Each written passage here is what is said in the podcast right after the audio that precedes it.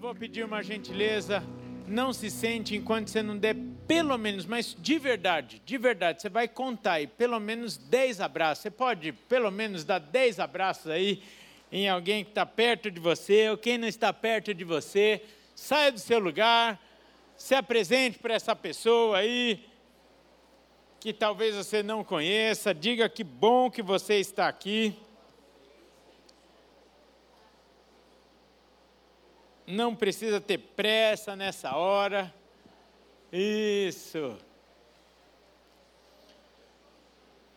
Se você, ao voltar para o seu lugar, quiser vir um pouquinho mais para frente, pode vir. Eu reconheço, não tomei banho agora antes de vir para cá. Eu estou trabalhando desde as sete horas da manhã, mas até que não está tão ruim assim. Pode vir um pouquinho mais para frente, se assim você preferir. Vai ser bom demais.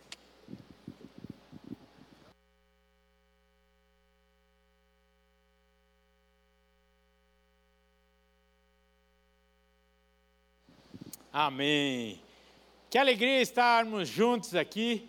Eu, de fato, tenho um carinho todo especial pelo UP. Tem gente aqui que é da minha época do UP. Quantos anos já tem o UP, gente? Oito, é isso? Oito anos que tem o UP, é isso? Acho que é isso. Eu acho que é mais, hein? Esse ano é nove. É, tá vendo? Porque se o Guigo está com 11, ele era bem nenezinho quando a gente começou o UP. Então é isso aí. Esse ano, em junho ou julho, é isso? Junho? Junho faz nove anos o UP, maravilha.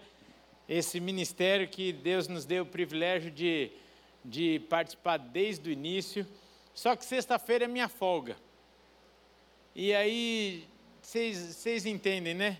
Aí você acha que as crianças não ficam esperando sexta-feira, a patroa, para fazer alguma coisa, e aí geralmente de sexta a gente marca algum compromisso, por isso que muitas vezes eu não consigo estar aqui, mas hoje eu tive a honra de ser convidado para trazer a palavra aqui é, neste culto, onde estamos é, inaugurando as mensagens do mês da família aqui na nossa igreja.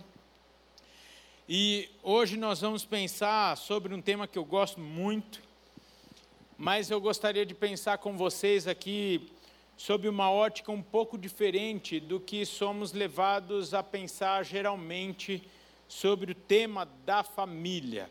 E o tema da mensagem de hoje é Tudo começa na família. Eu peço então a gentileza é, que vocês abram comigo o texto da palavra de Deus, lá em Gênesis capítulo 12, primeiro livro da Bíblia, ficou fácil. Gênesis capítulo 12, nós vamos ler dos versículos 1 a 3.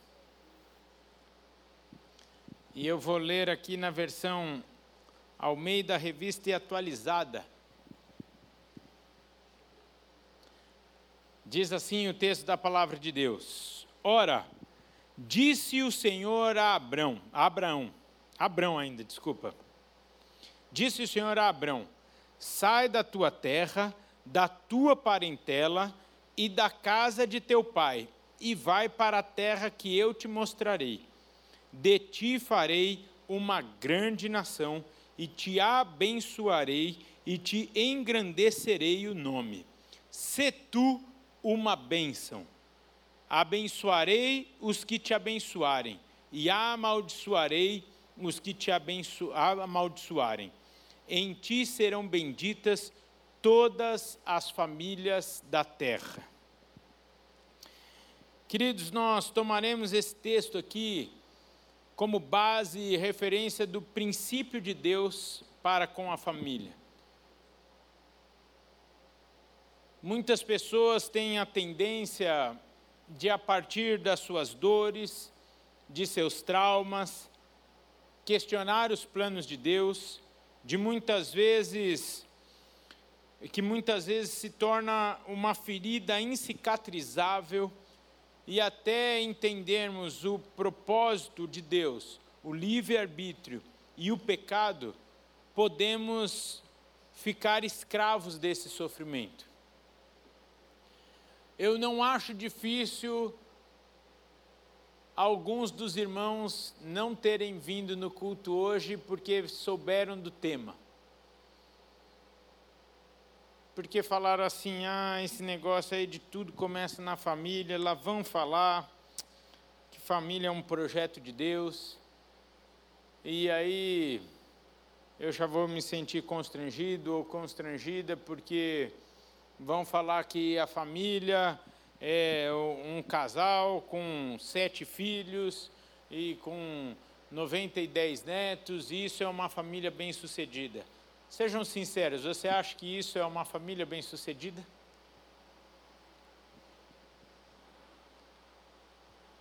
O problema é que, principalmente hoje, nós temos visto muitas pessoas sofrerem por algo que nem elas acreditam ou que se iludem achando que este quadro, essa figura da propaganda da margarina é o que pode fazer feliz ou o que Deus planejou como o único caminho para sermos felizes.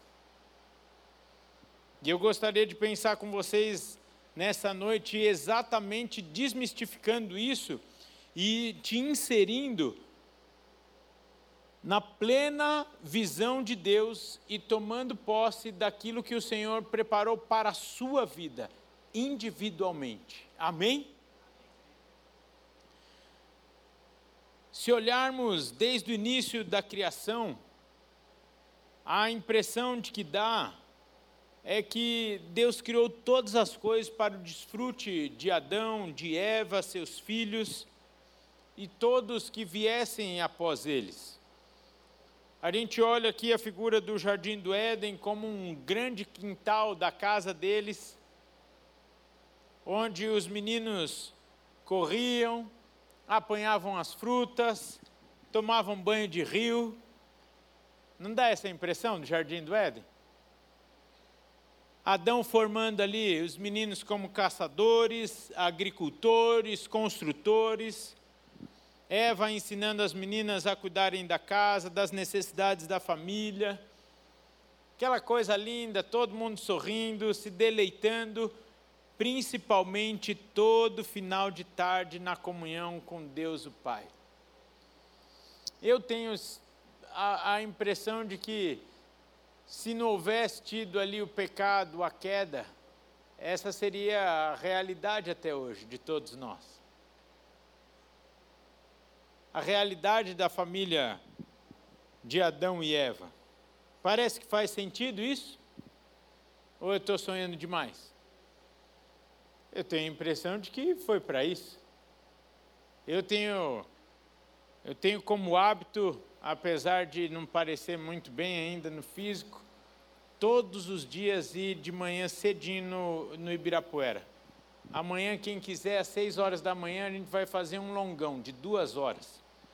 Cada um vai no seu ritmo, mas a gente vai correr duas horas. Se você não quiser correr duas horas, não corre. Mas amanhã já tem um grupo de umas 15 pessoas aqui da igreja confirmadas, seis horas da manhã, lá na Praça do Porquinho. Por isso que eu vou correr com a, com a mensagem hoje, que eu tenho que dormir cedo, estou brincando.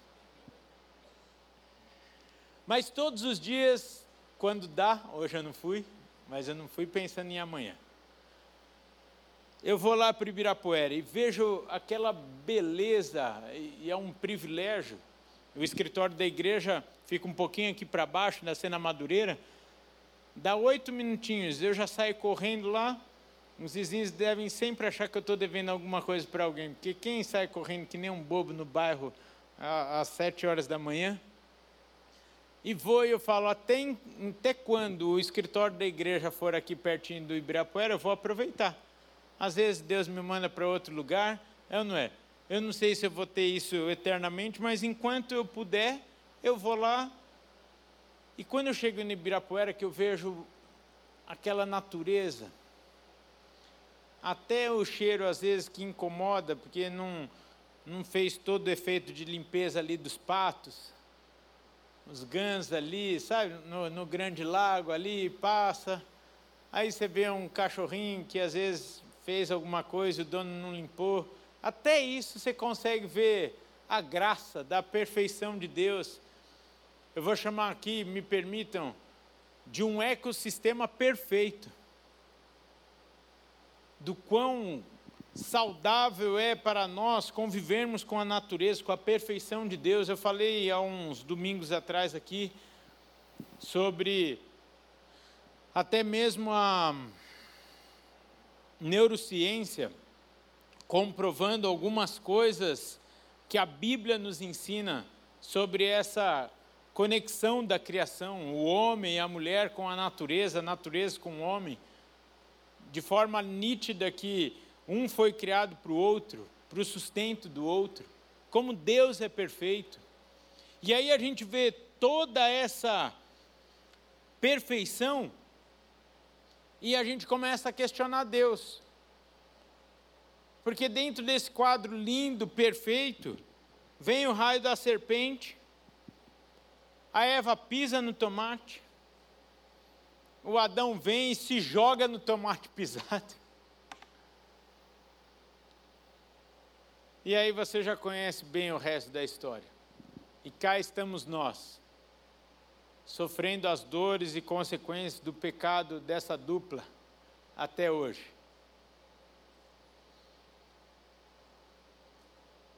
Mas eu gostaria de dizer algo ao seu coração nessa noite com muito amor.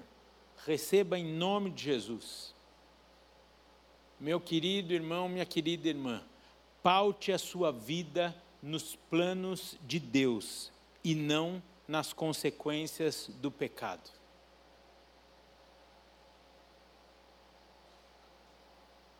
Paute a, suas, a sua vida naquilo que é princípio de Deus, naquilo que Deus criou para você, e não naquilo que o diabo vem tentando distorcer e roubar a cada dia.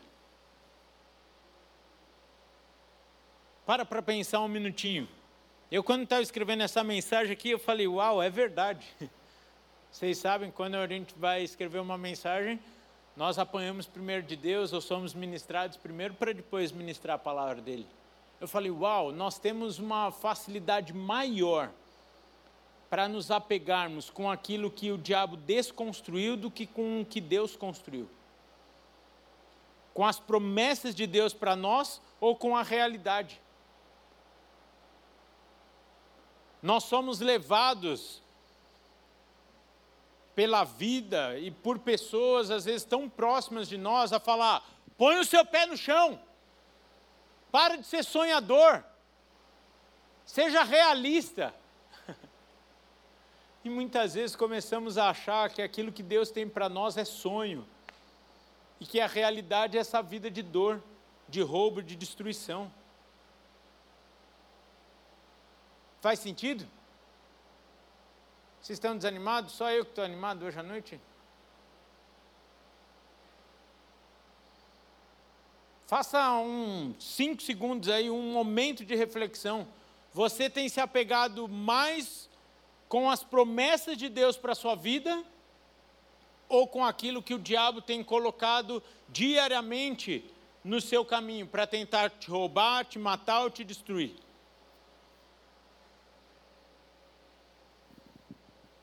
A forma que você vê a promessa de Deus para com a família pode ser uma resposta a essa pergunta.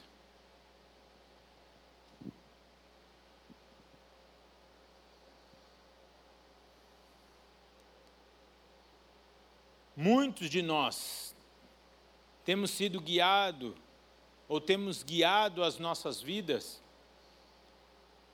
administrando o pecado e não vivendo e não desfrutando das promessas de Deus para nós. O erro de Adão e Eva nos trouxe consequências? Sim, mas eu não vou me conformar com eles. Se eles comeram o fruto proibido, eu não vou comer e quero te convidar a ser essa geração que vai lutar e não vai se contaminar com o fruto proibido. Amém? Por que, que eu estou dizendo isso? Porque a forma que nós enxergamos essa realidade, a resposta para essas perguntas vai determinar as nossas decisões, o nosso estilo de vida, no, as nossas prioridades. E o plano de Deus é que você viva em uma família abençoada, mas também numa família abençoadora. Eu vou repetir para você e você vai dizer um amém aí, porque não sei se. Eu acho que eu estou acostumado com a igreja do, das 17 do domingo, eles são um pouquinho mais pentecostais que vocês, eles dão uns glória a Deus mais altos. Eu vou repetir aqui para você dizer um amém bem forte. O plano de Deus é que você viva em uma família abençoada e também abençoadora. Aí sim, estamos tá, esquentando, estamos esquentando, estamos esquentando. Enquanto vocês não esquentarem, eu vou falando. Nem que a gente saia daqui meia-noite. Então é melhor vocês começarem a dar um glória a Deus aí mais rápido. Queridos, apesar dos erros da humanidade ao longo da história, o princípio de Deus não muda. As promessas dele não mudam. Os planos deles, dele para nós não mudam. E ele nos fez para vivermos em família, pois este é um lugar de segurança e de salvação para todos nós. Para nós e para os que estão conosco. Conforme nós vimos aqui e lemos no texto sobre Abraão, ainda Abraão, onde até hoje desfrutamos dessa bênção que acabamos de ler. E é muito legal nós percebemos que quando Deus abençoa alguém, abençoa também a sua família. Nós temos esses exemplos aqui, ó, por exemplo, na história de Noé. Não precisa abrir, mas olha o que diz lá em Gênesis 6, 17 e 18. Porque eu estou para derramar um dilúvio sobre a terra para consumir toda a carne em que há fôlego de vida debaixo dos céus. Tudo o que há na terra perecerá. Contigo, Deus falando para Noé, porém, estabelecerei a minha aliança. Entrarás na arca, ou seja, serão salvos tu e teus meninos, a tua mulher e as mulheres dos teus filhos. Deus tem bênção para a sua família através da sua vida. Oh, estão esquentando. Amém. Isso. Toma posse aí, gente. Amém. Isso. Rafael, você não conhece minha família. Calma, a gente vai chegar lá. Por hora, entenda que você não é filho de chocadeira.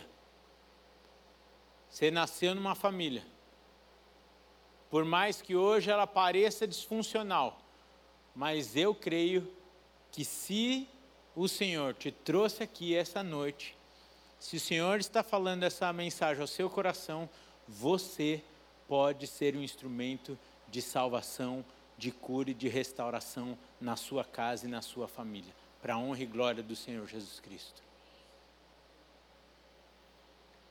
Outro exemplo aqui, como nós vimos na história de Jó, de Noé, nós também vimos na história de Ló, que foi salvo junto com a sua família na destruição de Sodoma e Gomorra.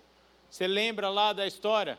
Ah, mas se houver 15 justos, não vai ter misericórdia? Tenho. Aí se houver 10, tenho misericórdia. Se houver 5, olha, não tem sim, mas eu, se vocês acharem, tem e foi salva só a família de Ló. E ainda a mulher desperdiçou disso, porque olhou para trás e virou estátua de sal. Ainda no Salmo 128, 1 a 4 diz assim: Bem-aventurado aquele que teme ao Senhor e anda nos seus caminhos, do trabalho de tuas mãos comerás, feliz serás e tudo te irá bem. Tua esposa no interior de tua casa será como a videira frutífera, teus filhos como rebentos da oliveira à roda da tua mesa. Eis como será o homem que teme ao Senhor. O Senhor vai te abençoar e a sua família também através da sua vida. Já falei isso pela terceira vez, você vai tomando posse aí. Ah, Rafael, só tem um probleminha.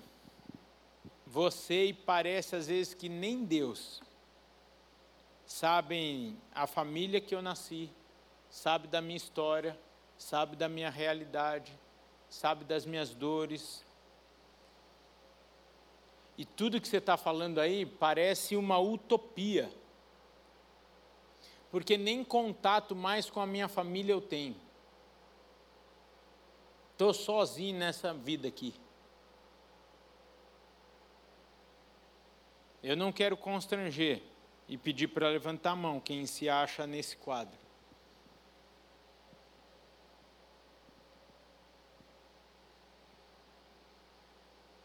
Mas eu sei o quão triste é para muitos ouvir tudo isso ouvir todas essas promessas e não se identificar com esse ambiente de bênção familiar. Não identificar ao longo da sua vida essas promessas de Deus, de bênção, de paz, de alegria no ambiente familiar. Por isso que, como eu acabei de dizer, às vezes parece que é uma utopia viver essas promessas na sua vida. Muitos até falam: olha, Deus, parece que passou o tempo, não dá mais para viver essas bênçãos na minha vida. Mas eu também preciso te lembrar de outras pessoas que não tiveram dias de tant, tanta paz assim dentro de suas famílias, dentro de suas casas, mas o Senhor estava com elas e também as abençoou. Por exemplo, José. Quer maior história de alguém que tinha tudo para odiar a palavra família? Olha que o pai de José era um cabra bom, um homem de Deus. Quando José abriu o coração para o pai e para a mãe sobre os sonhos, o que, que o pai, sendo de Deus, respondeu para ele? Ah, você está de brincadeira, né? já não bastasse você provocar os seus irmãos falando que eles vão se curvar diante de ti, agora eu e a tua mãe também vamos nos curvar? Ô menino, você está, está pensando o quê? E olha que José era meio queridinho do pai dele. E mesmo assim, quando abriu o coração, falando sobre uma promessa de um sonho de Deus para ele, o pai falou: ah, filho, Tenha santa paciência, vai, vai, vai fazer tuas coisas aí.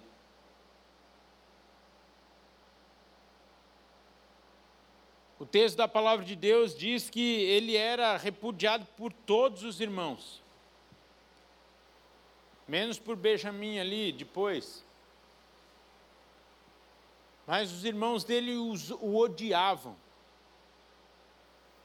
Imagina você viver numa família que os teus irmãos te odeiam, têm inveja, desejam a tua morte. Até um momento que, de fato, arquitetam a sua morte, e você conhece toda a história de José. E Deus o abençoou. E através do seu coração, como acabamos de declarar aqui alguns minutos atrás, ele foi abençoado, mas também toda a sua família e mais que isso, toda uma geração, através do seu coração, através da sua fidelidade e por ele ter crido nas promessas de Deus para a sua vida. Moisés, Davi, Esther, todos esses aqui dentro de um contexto familiar, fora de um padrão.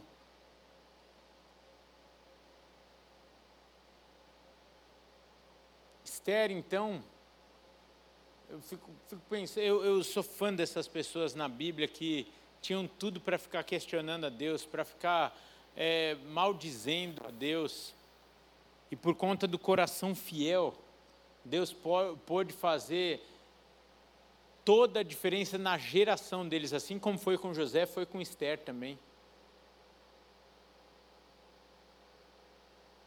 Todos esses aqui fora de um padrão que nós estamos colocando como ideal para, uma, para que uma pessoa cresça saudável, se desenvolva, que seja usado por Deus. Às vezes nós vamos colocando Deus num, num quadradinho, numa caixinha, falando: olha, tem que ser assim.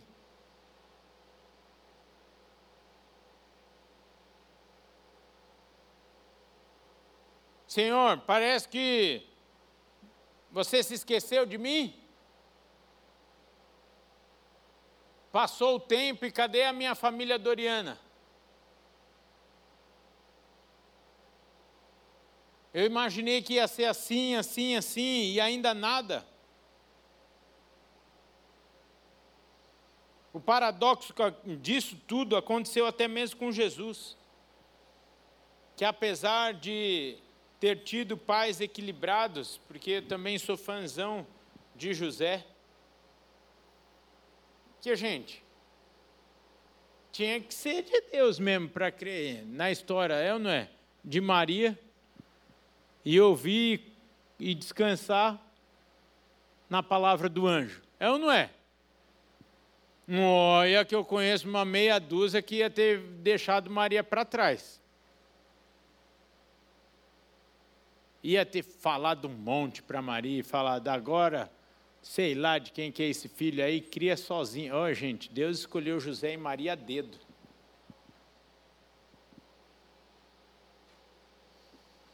Então, apesar de Jesus ter tido pais equilibrados e que conheciam a Deus, ele nasceu numa manjedoura, num contexto todo conturbado. Numa situação que muitos de nós questionaria se esse mesmo é o plano de Deus para nós, se isso é uma vida de bênção para nós. Outros ainda poderiam falar, Rafael, mas em, nem em família eu nasci. Hoje eu não tenho ninguém. Minha família já se foi. Se você nessa noite está falando assim, eu nem tenho família, eu tenho uma ótima notícia para você. Salmo 68, 6 diz assim: Deus faz o solitário viver em família e por isso você está aqui. Por isso que eu sou meio chato, tem gente que não gosta, fala que eu sou grudento, mas esse trem aí do abraço, esse negócio de viver em célula, isso é viver em família. Tem coisas que a gente não escolhe. Meu pai morreu, eu era novo. O pai do meu pai morreu quando ele tinha dois anos. Essas coisas não estão tá no nosso controle, a gente não escolhe isso. Eu me entregar a vocês e vocês a mim, isso a gente escolhe. Tem família que a gente nasce e não tem o controle sobre o andamento dela. Agora, essa relação aqui nossa, a gente escolhe. Por isso que eu, por isso que eu fico incentivando, abraça, gente, abraça. Vai, vai, vai para uma célula. Sai daqui, vai tomar um picolé. Fiquei assustado esses dias. Eu falei, gente, vai tomar um frutari. Quanto está um frutari? R$ 2,50. Aí fui na padaria esses dias, a Fabíola falou, vem ver quanto está o teu frutari de R$ 2,50. Gente, tá caro aquele picolé de limão, era baratinho, né? E a gente é da eu ia falar, eu sou da época, a gente, ó. A gente é da época ainda que vinha o palito premiado e às vezes ganhava até o outro, né? Valia a pena demais. Mas sai daqui, gente. Vão ter comunhão. O que, que você vai fazer amanhã? Convida aí um trem desse aí para passar o dia fazendo nada com você. Vai seis horas da manhã lá na Praça do Porquinho. Ah, Rafael, não vou correr. Sei lá, fica lá com a gente. Vai andando. Aí quando der duas horas, ó, você já encheu duas horas do seu dia. Das seis às oito eu já arrumei compromisso para você. De lá a gente faz alguma coisa. Toma uma água lá na bica, de graça. Por isso que eu creio que a, a igreja, e a Bíblia nos ensina isso, é a família de Deus. É a família que nós somos inseridos quando nós aceitamos Jesus Cristo como nosso único, suficiente Senhor e Salvador. E da mesma forma, e nós vamos voltar daqui a pouco, na, no, na temática de que foi você será abençoado para abençoar também a sua família, eu creio que o Senhor te colocou aqui, eu vou aqui chamar de família IBP, para você também ser canal de bênção. Para ser abençoado e ser canal de bênção. Olha lá, Efésios 2,19 te dá uma identidade. Assim, já não sois estrangeiros e peregrinos, mas cidadãos dos céus, dos santos, e sois da família de Deus. Vou ler de novo aqui que eu li tudo errado. Assim, já não sois estrangeiros e peregrinos, mas concidadãos dos santos e sois da família de Deus. Nunca mais fala que você não vive em família, que você não tem família. Dá uma olhadela aí ao redor de você. Olha a tua família. Eu sei, não é tão bonita que nem você, mas também não é tão chato que nem você. Às vezes não é tão chato que nem você, é mais bonito que você. Por isso, a gente é codependente. Quem é bom de informática aqui? Só você. Você, você também. Gente, eu sou um zero à esquerda de informática. Quem é bom na cozinha aqui? Eu sou péssimo na cozinha. Quem lava carro bem aqui? Aí, ó, pronto aí, ó. Só nós aí, ó. Pronto. É o que eu mais gosto de fazer na vida. Os irmãos não entendem isso. Eu, por mim, eu, eu, eu passava o dia inteiro da minha folga lavando o carro dos irmãos, os irmãos falam, você tem problema, Rafael. É o que eu gosto de fazer, é como eu gosto de servir as pessoas. O Chiquinho brincou aqui que eu fico na terça-feira das sete da manhã até tarde da noite no gabinete. É o que eu gosto de fazer, gente. Eu saio inteiro. Tem gente que sai destruída, eu saio inteiro. Parece que eu não fiz nada o dia inteiro porque é como Deus me escolheu para servir a família. Agora, se precisar fazer almoço para os voluntários amanhã, não conta comigo. E eu nem tenho ticket para pagar comida para os outros também. Então, eu estou fora desse, desse, desse serviço aí. Não é o tema da noite, mas aí eu já te pergunto: qual é a tua função dentro da família? Servir, pronto, servir como? Você levantou a mão para tudo que eu falei. Você é boa de informática, de cozinha e lava carro bem. Então pronto. Você, no caso, até agora eu tô, eu tô querendo, eu, eu vou te adotar como minha filha, porque você está boa demais.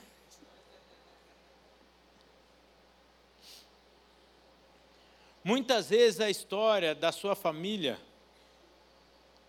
vai ser transformada através da sua família, da sua vida. Muitas vezes a sua família de origem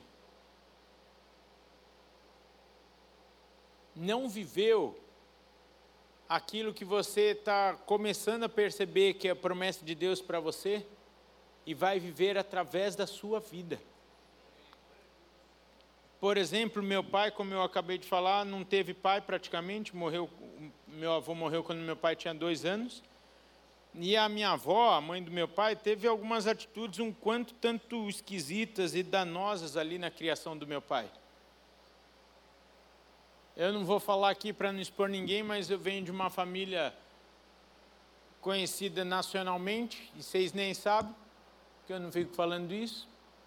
mexe com um monte de coisa errada e o meu pai, aos 17 anos, foi o primeiro a se converter na família dele. Até então, só destruição, até a conversão do meu pai. E o meu pai começou a fazer o trabalho ó, de evangelização dentro da casa dele, dentro da família dele. E foi um a um sendo salvo, um a um sendo salvo, um a um sendo salvo. E até hoje já tem mais de 20 anos, 20 anos, não sei quanto tem de tempo da morte do meu pai. Até hoje a gente às vezes encontra com tia-avó, tio-avô, e fala assim: a minha vida foi transformada pelo testemunho do seu pai.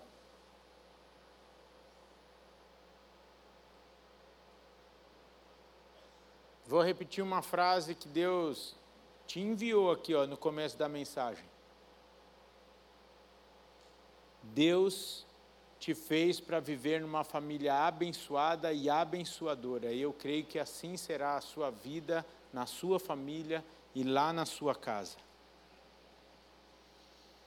A sua história de vida pode não ter sido a mais bonita até aqui, mas eu te garanto que você não é um acidente nem fruto do acaso mas obra-prima do Senhor, a quem Ele ama e tem planos de paz e não de mal.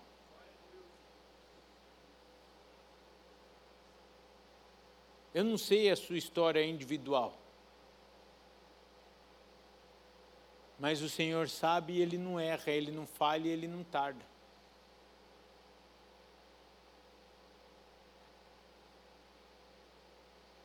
Talvez você não veio de uma família saudável e o Senhor quer, através de você, construir uma família saudável.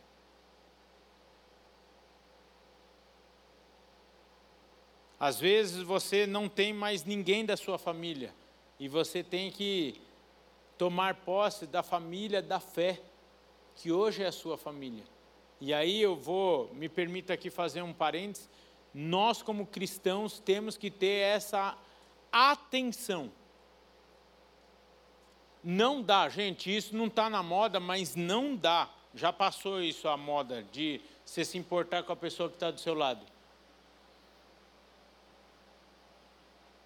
Aqui não dá, gente, para você vir e não se importar com quem está do seu lado, e, e não, não, não perguntar como essa pessoa está, não perguntar como foi o dia dela. E você precisa se permitir desfrutar do presente de Deus que é viver em família. E quando a pessoa perguntar como foi o seu dia, não precisa responder o automático. Ah, tudo bem. Não espera a pessoa responder, perguntar pela segunda vez. Porque tem gente que fala na segunda vez fala, se você perguntar a terceira, eu falo a verdade.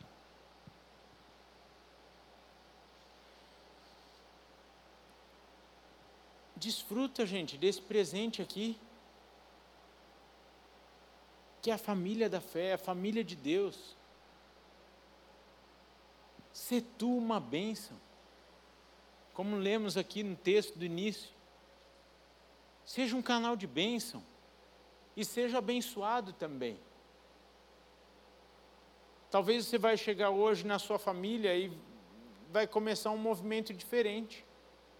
Eu conheço inúmeros cristãos, e eu não estou julgando aqui, cada caso é um caso, eu sei, mas inúmeros irmãos nossos aqui que entram e saem da sua casa só para dormir. E o Senhor quer mudar essa realidade, quer levar a vida dele através da sua vida lá para a sua casa, lá para a sua família.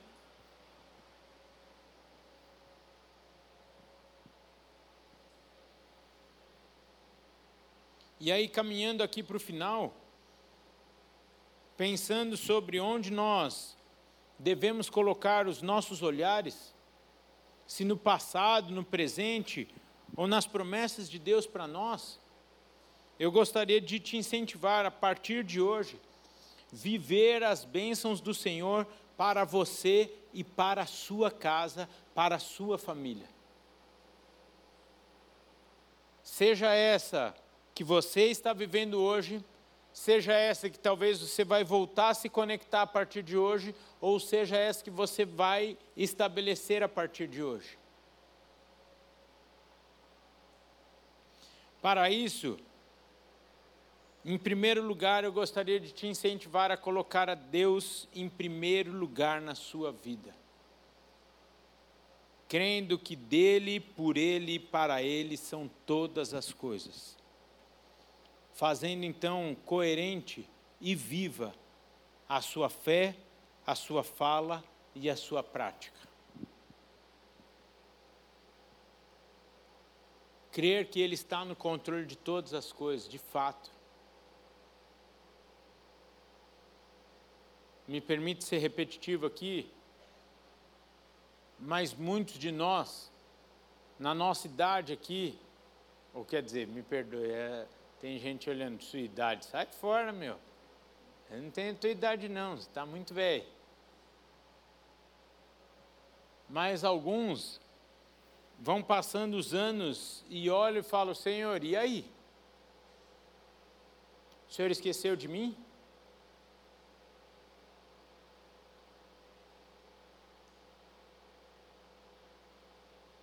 Quem falou que o Senhor esqueceu de você?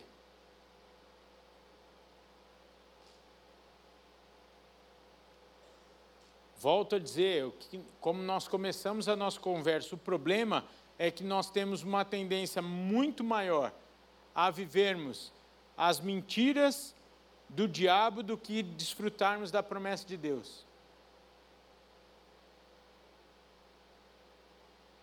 Às vezes o que nós precisamos é ter fé e tomar posse daquilo que Deus prometeu para nós na, na Sua palavra. E parar de olhar para as circunstâncias, para o mundo e para os moldes deste mundo. Que muitos não vivem aquilo que Deus tem de promessa para nós porque estão colocando a sua vida nos moldes deste mundo. E as promessas de Deus muitas vezes não se encaixam nos moldes deste mundo. Se você for pegar a história, vou dizer aqui, só repetir, de José, Moisés, Jó, Esther, o rei Davi, coloca essa turma aqui, não encaixa nos moldes deste mundo. Por isso que eu vou te falar aqui com toda a convicção: você não é desse mundo. Para de guiar, querer guiar a sua vida nos padrões desse mundo. Se você é de Deus e você é celestial aí, só está de passagem nesse mundo, viva aquilo que é sobrenatural, que é celestial, que é do Senhor para a sua vida. Tira a sua vida dos trilhos, dos padrões desse mundo e coloca nos padrões do Senhor, que é um Deus de promessa, de milagre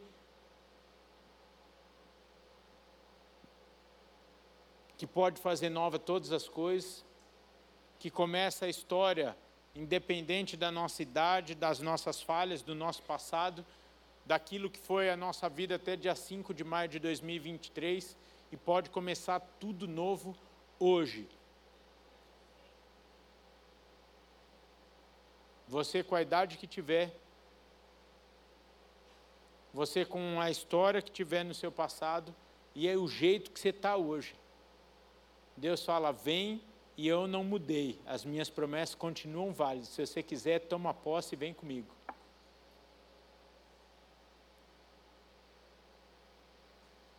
Lembre-se de Mateus 6,33. Mas buscar em primeiro lugar o seu reino e a sua justiça, e todas as demais coisas vos serão acrescentadas. Coloque o Senhor em primeiro lugar na sua vida seja renovada a sua mente através da sua palavra. Creia nele. Coloque a sua vida nos padrões dele, nos moldes dele, e todas as demais coisas vos serão acrescentadas. E outro texto diz: e até mesmo aquilo que você nem sonhou e nem imaginou, você vai viver. Em segundo lugar, Coloque a sua família como uma prioridade após Deus. Olha o que nos ensina aqui 1 Timóteo 5,8. Mas se alguém não cuida dos seus, e especialmente dos da sua família, tem negado a fé e é pior do que um incrédulo. Talvez, queridos, amanhã você não vai no Ibirapuera às seis horas da manhã, porque você vai levar café da manhã para algum familiar teu que você não fala faz tempo. E o Senhor está te incomodando essa noite para resgatar esse relacionamento. Porque quem conhece a verdade é você. Eu lembro, tem uns dois, três anos, que eu preguei aqui no, no canal Jovem sobre como os filhos cristãos devem se relacionar com os pais não cristãos.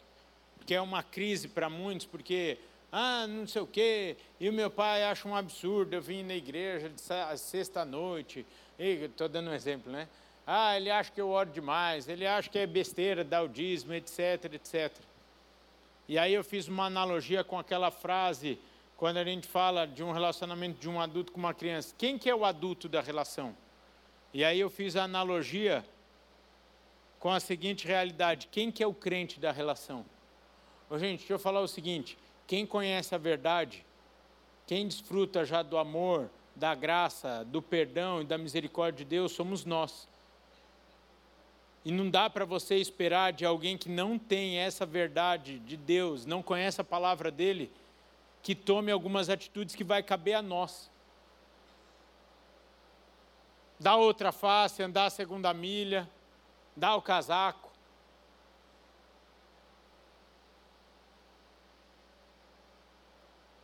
Posso te incentivar uma coisa? Quem já é salvo aqui através do Senhor Jesus Cristo?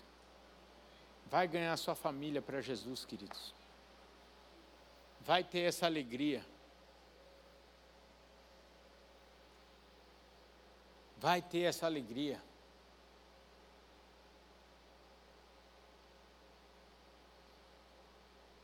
Sendo específico aqui, maridos, cuidem das suas esposas, para que não sejam interrompidas as vossas orações.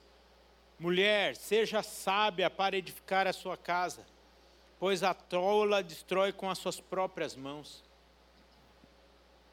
Pais, formem seus filhos como flechas para irem mais longe. Filhos, honrem seus pais para que sejam benditos todos os seus dias na terra. Todo mundo aqui é filho de alguém. Se você tem essa oportunidade ainda, vá e honre seus pais. É que o horário já não me permite mais. Mas, ah, como eu podia falar para vocês quanto faz falta poder honrar o meu pai, que não está mais aqui. Graças a Deus. Eu tive muitas oportunidades de honrá-lo enquanto ele estava vivo. Se os seus pais ainda estão vivos, honre-os, para que seus dias sejam benditos sobre a terra. Rafael, você está tocando aí num ponto chato para mim numa dor minha, porque eu sou solteiro ainda, eu sou solteira. Aí é questão de ponto de vista, porque o apóstolo Paulo fala que isso é o bom.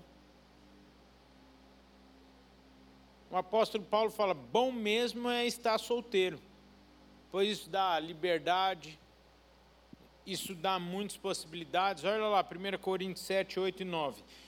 Paulo dizendo: E aos solteiros e viúvos, digo que lhe seria bom que permanecesse no estado em que estão.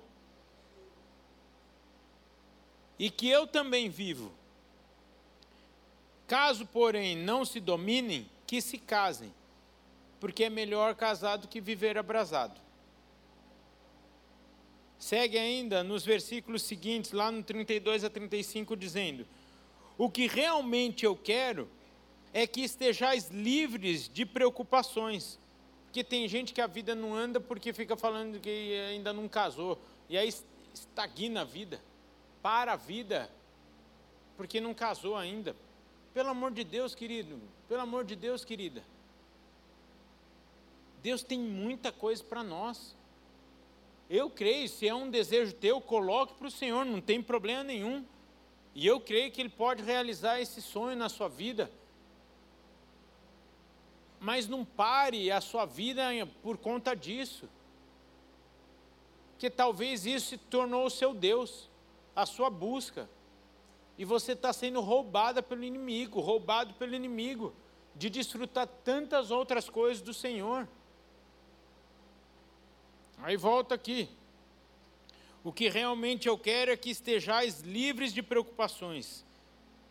Quem não é casado, cuida das coisas do Senhor, de como agradar ao Senhor.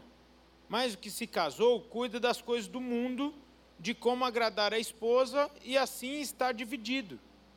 Também a mulher, tanto a viúva, Paulo falando, tá, gente?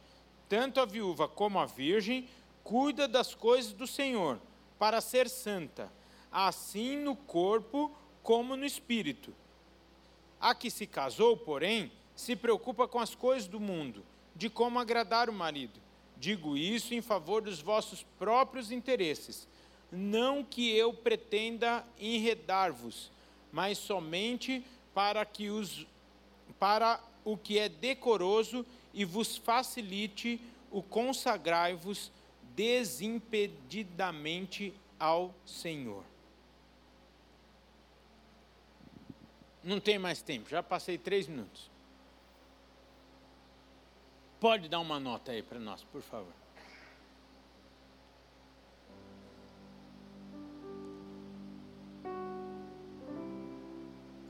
Eu creio de verdade que essas promessas são para nós hoje, que essa promessa é para cada um de nós. Que o Senhor tem planos para a sua vida. Que o Senhor não te fez para viver sozinho. Que o Senhor não te fez para viver isolado. Que o Senhor não te fez para viver brigado.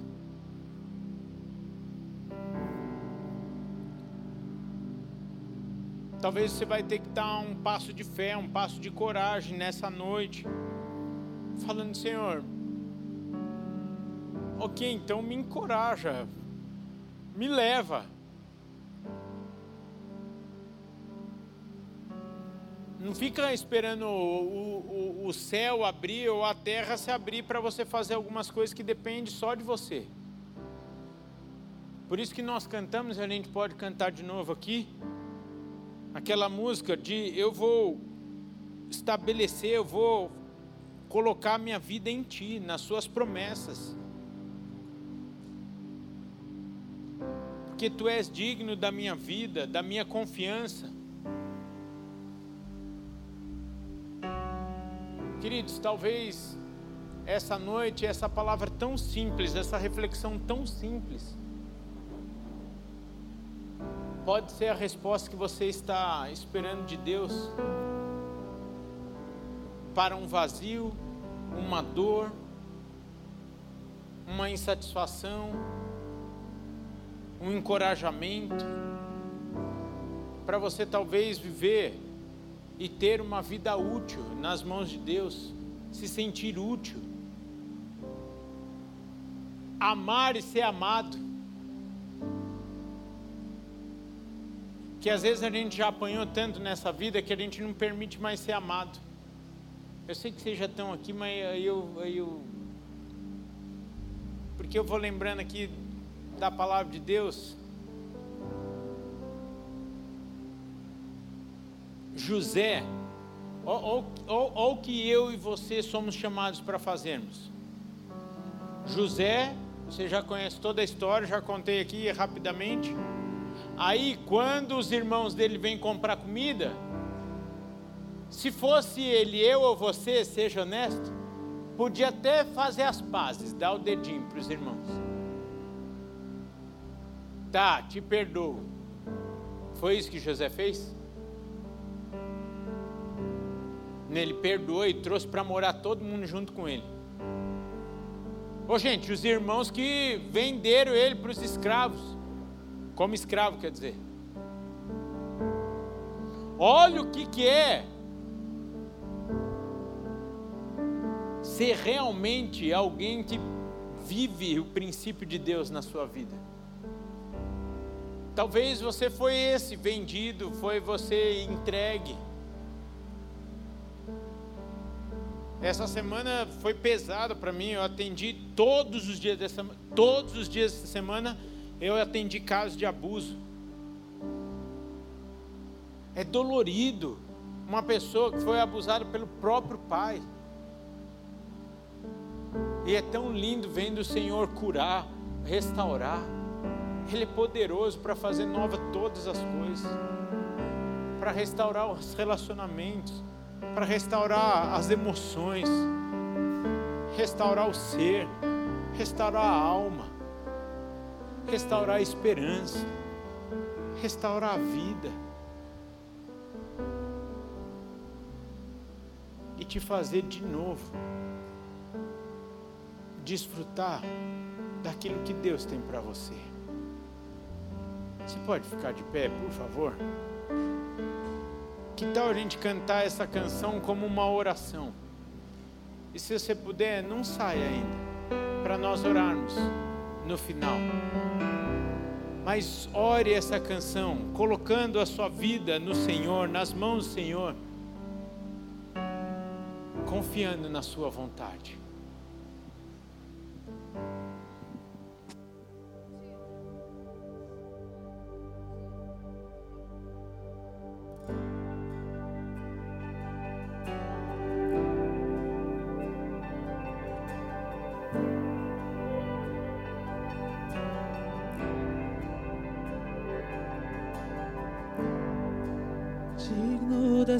Canção, só tu és Senhor.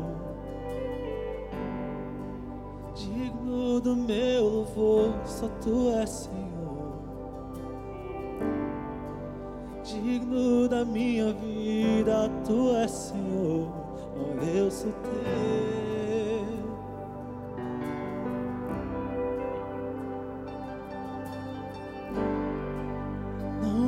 Que é sobre todos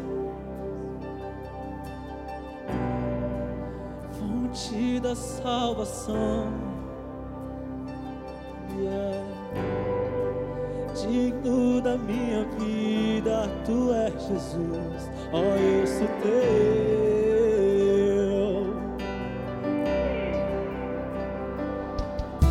E só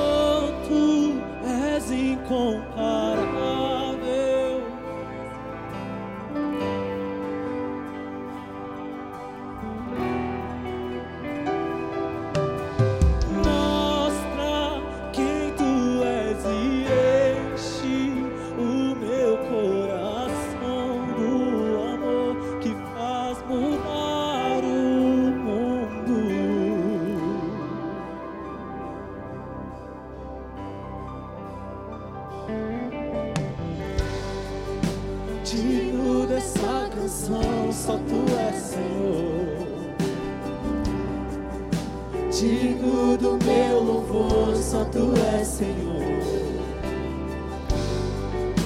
Digno da minha vida, tu és Senhor. Oh, eu sou teu.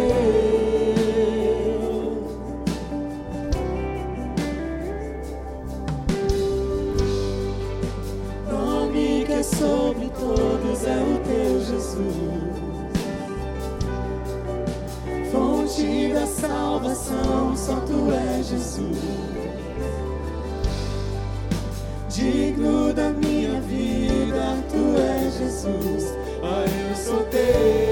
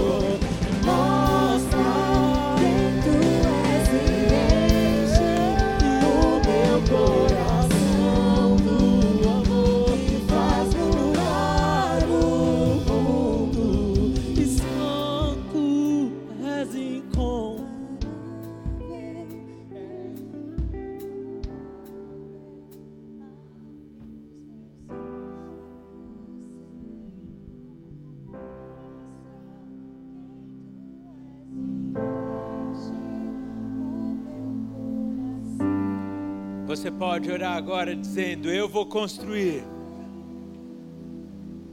E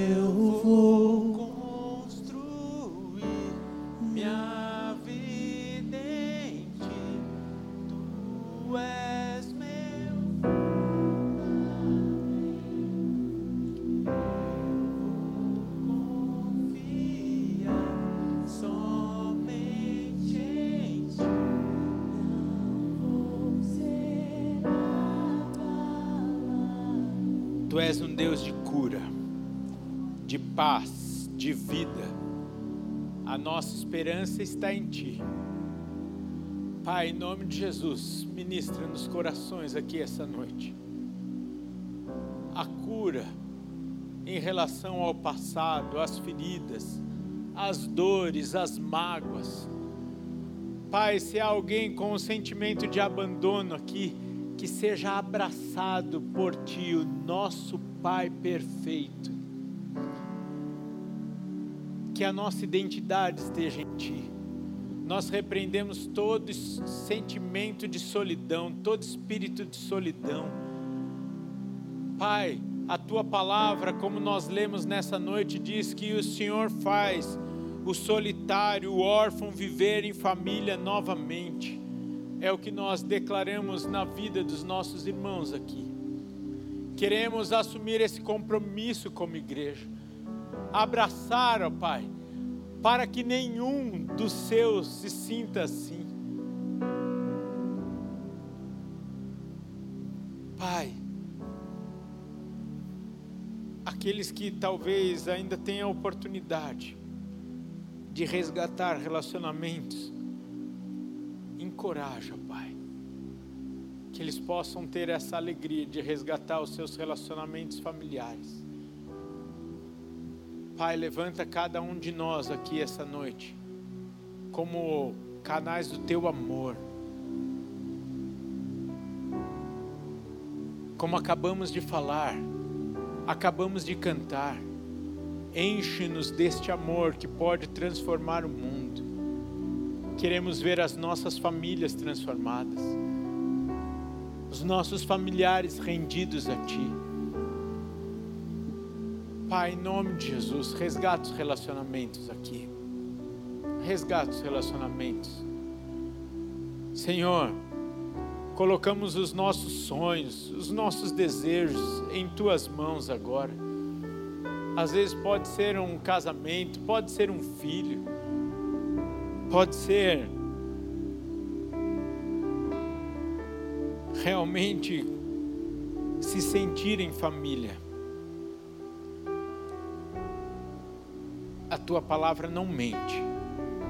E o Senhor é perfeito em tudo que faz. Tira todo sentimento que não vem do Senhor, preenche o vazio da alma, enche-nos com teu espírito, dê-nos sentido para a vida, ensina-nos a organizar a nossa vida de acordo com os teus princípios, ó Pai.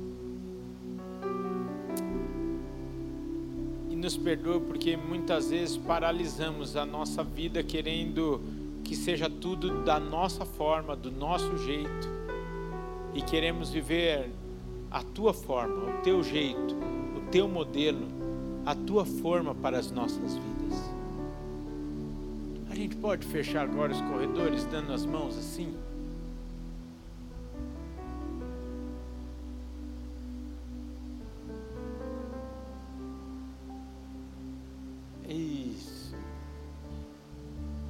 Aprendi que família ora de mão dada. Vocês estão de mão dada aqui? Tadinho, só, só você não dispensa de dar mão agora. Ô Zanoni, põe a mão no ombro, pronto, de, pronto, aí vocês estão de mão dada virtualmente. Deixa eu fazer um exercício simples. Você sabe o nome da pessoa que está do seu lado aí? Você pode perguntar?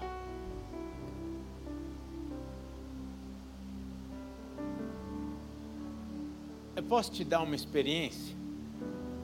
Você pode perguntar sem pressa para essa pessoa: tem algum motivo que eu possa orar por você nessa, nesse momento, nessa noite?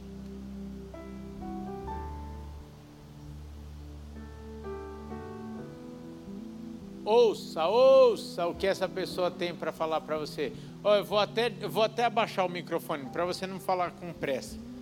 Fala com tranquilidade. Abre seu coração agora para essa pessoa. Fala assim, ó, eu gostaria que você orasse por tal e tal motivo. Você pode fazer isso agora? Isso é viver em família, gente. Se você quiser, querida, vir aqui, ó, falar com as outras irmãs para não se sentir constrangido, está tudo bem. Ou quiser falar com o irmão, está tudo em ordem.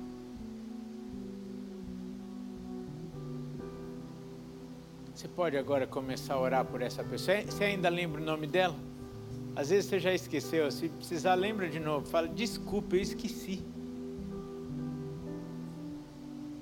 Você pode começar a orar por a vida dessa pessoa agora. Você pode começar a clamar pela bênção do Senhor sobre cada área da vida dessa pessoa, no, do relacionamento dela com Deus. Comece agora a orar. Não ora por você agora não, ora por essa pessoa. Você está em família. Comece a orar pela vida espiritual dessa pessoa, pelo relacionamento dela com Deus.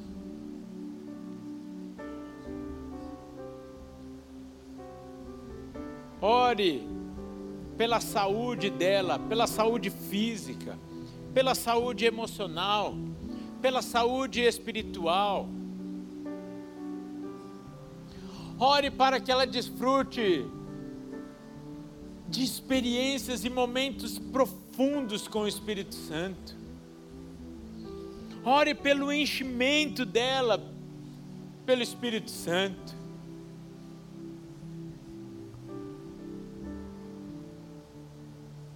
Ore pela vida profissional dessa pessoa. Declare a palavra de Deus que diz que onde nós colocássemos as nossas mãos, ali seria próspero e abençoado pelo Senhor. Que seja o trabalho das mãos desse irmão, dessa irmã próspero, abençoado, frutífero.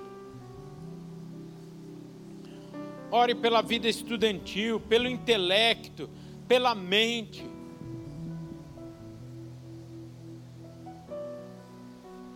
Ore pelo ministério dessa pessoa, para que seja um ministério frutífero, abençoado, próspero. Que o Senhor talvez traga de volta o chamado que um dia essa pessoa já recebeu e ainda não está exercendo por falta de coragem, de ousadia. Peça para o Senhor encher essa pessoa de coragem, de vigor, para exercer o chamado do Senhor na vida dela. Ore pelos relacionamentos dessa pessoa pelas amizades, pelos relacionamentos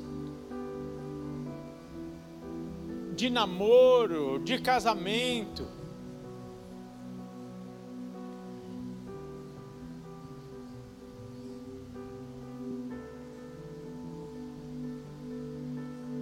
Pai, nós queremos colocar a nossa vida em tuas mãos agora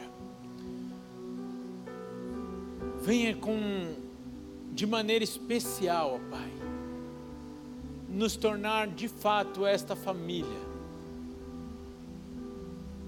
Abençoa cada um aqui, ó Deus, para que cada um dentro de suas famílias, dentro de suas casas, sejam canais de bênção também. Senhor, restaura relacionamentos, restaura sentimentos, como já oramos, sara as feridas, as dores, aquilo que tem impedido de nós vivermos tudo aquilo que o Senhor tem para nós, que o Jesus Cristo conquistou na cruz do Calvário, vida abundante. Pai, que nenhum de nós sejamos mais roubados de desfrutarmos dessa vida abundante e que caminhemos dia a dia com o Senhor, sendo guiados pela tua vontade, pelas tuas promessas, a tua palavra, tendo uma vida frutífera, próspera, útil em tuas mãos. É o que eu te peço em nome de Jesus. E que o amor de Deus o Pai, a graça de Jesus Cristo Filho, a comunhão e as doces consolações do Espírito Santo de Deus, seja na sua vida, na sua casa, na sua família, hoje e para todos sempre. Amém, amém e amém. Deus abençoe, queridos.